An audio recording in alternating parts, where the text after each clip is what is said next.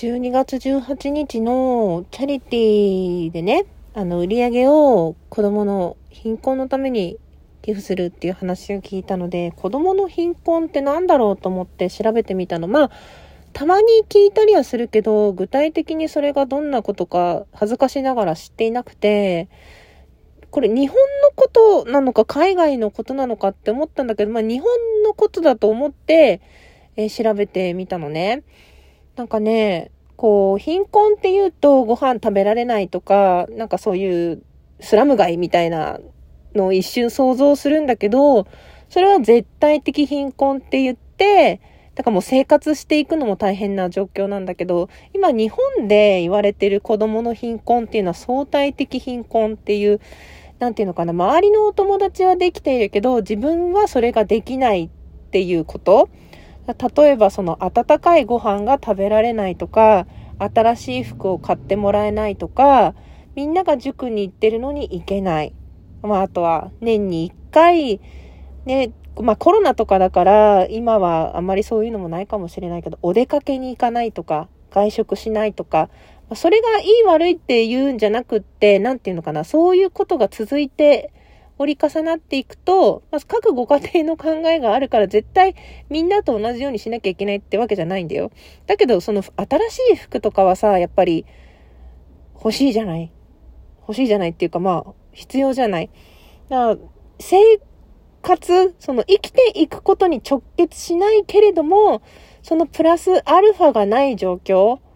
を貧困、相対的貧困って呼ぶらしくて、まあ、例えば、その、一人親世帯に多かったりとか、その親御さん自身が幼い頃に親と死別してるとか、その親が生活保護を受けてたとか、そういうところにやっぱりありがちらしくて、結局はその女性の貧困が子供にも視野寄せがいってるっていうか、あの、ちゃんと働けなかったり、まあいろんな理由があると思うんだけどね。まあ、そういうところでまあその子供自身がね、そのヤングケアラーみたいな感じで親の面倒を見てるとか、いろいろあると思うんだけど、その貧困がなぜ良くないかっていうと、まあ生きてはいるからね、なんでそれが悪いかっていうと、自己肯定感が育たないっていうか、すごい自分なんてみたいな感じで低くなりがちになっちゃうんだって。だからみんなができたけど自分はできない。自分なんか自分だからだみたいな、そういう感じ。まああとは親から否定されちゃうあんたがいるからみたいな感じで。だからそういうことの積み重ねが、また自分も傷ついて、で、親自身もなんか鬱になりやすい。で、そこからなんか派生してやっぱり学力が低い傾向になったり、意外と肥満になっちゃうんだって。ね、不思議なことに、まあ、栄養バランスが悪いものを食べるからみたいな感じ。それで結果、学力が低いくなって、また仕事に就くときにタイミング、なんていうの、うまく見つからなくってっていう悪循環が起きてるらしい。だからそれをどういうふうに、ね、そのな、直していくっていうか、見ていくかって、まあ、親の仕事を支援するっていうのはもちろんだけど、なかなかそれも難しい。じゃあ、せめて何ができるのかって、まあ、お金配るだけじゃ解決しないところでもあると思うんだけど、まあ、だから、まあ、その、いろんなある手段のうちの一つが寄付なんだろうけど、まあ、本当ちょっと調べただけでたくさん NPO 法人とか、なんかね、テレビ番組の案内とか、こう、まとめたサイトとかが出てきて、なるほどなーっていうふうに 見てたのね。うちはありがたいことに、父と母は離婚したけど、まあ、お父さんがね、すごい苦しくて、お家にお金を入れられない時ってあったんだけど、そんな時も、あの、おじいちゃんが働いていたから、そのおじいちゃんが、あの、家も建てて、私たち家族を養ってくれて、お父さんみたいな感じで育ててくれたから、まあ、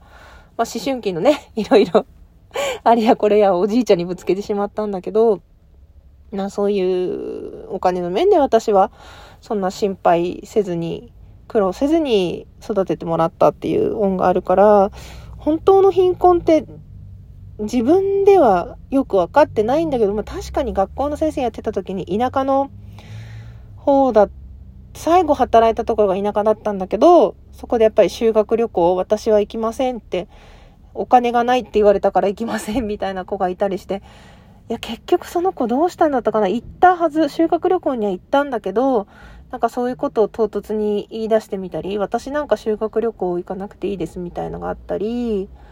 ほんとね、そういう切ないこと言い出すわけですよ。その、まあ、学校そのものも親が行かなくていいみたいな感じで言っていて、なんか家業継ぐから学校なんていいんですみたいな、なんか学校来ないとか別の、なんていうのかな、公立じゃない、そういうなんか私塾みたいなところに行くとか、まあ、それもね、お家の選択だから、学校の先生は何も言えないんだけど、なんかね、ほんとそういう、あ、お金がないから修学旅行行かないみたいなことになるんだとか、でも学校が全てじゃないっていうのはまあわかるんだけど、なんかそういうみんなが行って当たり前っていうか、そういうね、部活のさ、あの必要なものが買えないからその部活に入れないとか、遠征行くって時もプラスアルファが出せないからいけないとか、習い事ができないとか、そのいろんな機会がなくなるわけですよ。そのやっぱお金がないっていうのは。そういうのも支援があればいいんだろうなって思うから、なんかね、ちょっといろいろ調べてみたいなって思ったんだけど、まあ、ありがたいことに私は子供を育てるにあたって、まあ、習い事もさせてあげられるし、服も新しいもの買ってあげられるし、うちにおばあちゃんが3人いるので、あの、実の母と義理の母とママ母ちゃんと3人いるので、比較的そういうものをもらうっていうのはね、他の子供よりもむしろ多くて、兄弟もいないからね、可愛がってもらってると思うんだけど、じゃあ、自分のうち、まあ確かにすごくね、あの、何かができるほど潤沢に資金があるかっていうとないんだけど、ほんの少しでもみんながちょっとずつ何かすることによって、変わっていくことがあるんだったら、なんかすごく今回いただいた話が、なんかそういうことを知るきっかけの一つになったので、なんか継続してできて、できることがあればなみたいな感じで考えてます。うん。うちのお父さんとさ、ママ母ちゃんもずっと、なんか海外の子供ユニセフみたいなやつで、毎月毎月支援していて、何人も何人も。え、するとなんかね、お礼のお手紙とか写真とかが届くの、誰々ちゃんから来ました、みたいな。で、絵を描いてくれたり、で、また文房具送ってあげたりしてね、なんかそれもいろいろあるんだって、なんか、その子個人にあげちゃうと、他のもらえない子もいるから、なんか、あんまり過敏なものは、とか、文房具にしてくださいとか、みんなで使えるものにしてください、みたいな。なんかそういうね、支援する人によって差ができたりすることもあるらしくて、なんか、なんか本当平等って難しいなっていうか、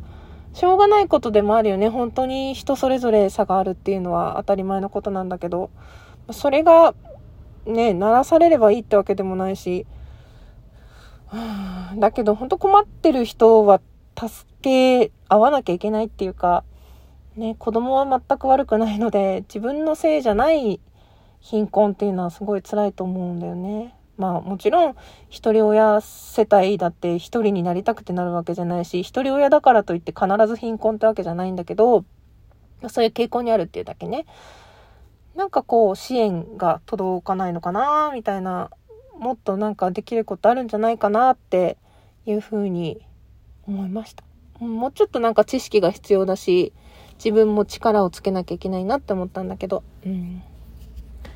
なんかね、誰かのために何かするっていうのはおせっかいかもしれないんだけど、何もしないおせっかいよりは何かしてね、偽善だねって言われる方が私はいいかなって思うんで、なんかちょっと自分なりにできることを考えていきたいと思います。というわけでね、出品するものも決まったので、あの、配信応援パック欲しいっていう人いるかどうかわかんないんですけど、ぜひね、来月の先輩と後輩さんのイベントで知ってる人でも知らない人でも、本当どなたでも大丈夫なので、配信する人に限りますけどね。あの、うん、ぜひ、競り落としていただけたら嬉しいです。ちょっと私ね、こうやって主婦なんで、平日昼間とか、ほんと隙間時間にしかコラボとかはできないし、配信とかも夜はあんまり突発的な感じで今いけるかなっていう時しかできないから、お約束できないから、ちょっとそこがね、制約かかっちゃうかなって思うんで、その分他のなんかオプションというかね、多めにつけたんで、なんかちょっとでも高く落としてもらって誰かの役に立ったらなって思います。ねえうん。そんな感じ。ちょっと調べたことを語ってみました。また皆様も情報ありましたらお寄せください。あとこういうところ寄付してるよとか、そういう情報もあったら教えてもらえると嬉しいです。あと子供の貧困だけじゃなくて、こういうことも困ってる人いるんだよとか、自分はこういう支援してるよとか、こういうのをなんかテレビで言ってたよとか、そういうこともあったらぜひ教えていただきたいです。うん、なんかね、ペット、その犬猫の殺処分をしないっていう活動をしてる NPO とか、その保護猫とか保護犬をこう育てて、里親を見つけるとか、そういう活動してるところには寄付をちょっと余裕がある時はしてるんだけど、うん、なかなかね、自分でこう見つけてたどり着くっていうのも時間がかかることだし、やっぱりせっかくやるんだったらしっかりしたところになんか送りたいなって、そのまんま困ってる人に届けてくれるようなところがいいなって思ってるので、はい、情報ありましたらお願いします。というわけで、最後まで聞いてくださってありがとうございました。ちょっと真面目な話でした。ではでは。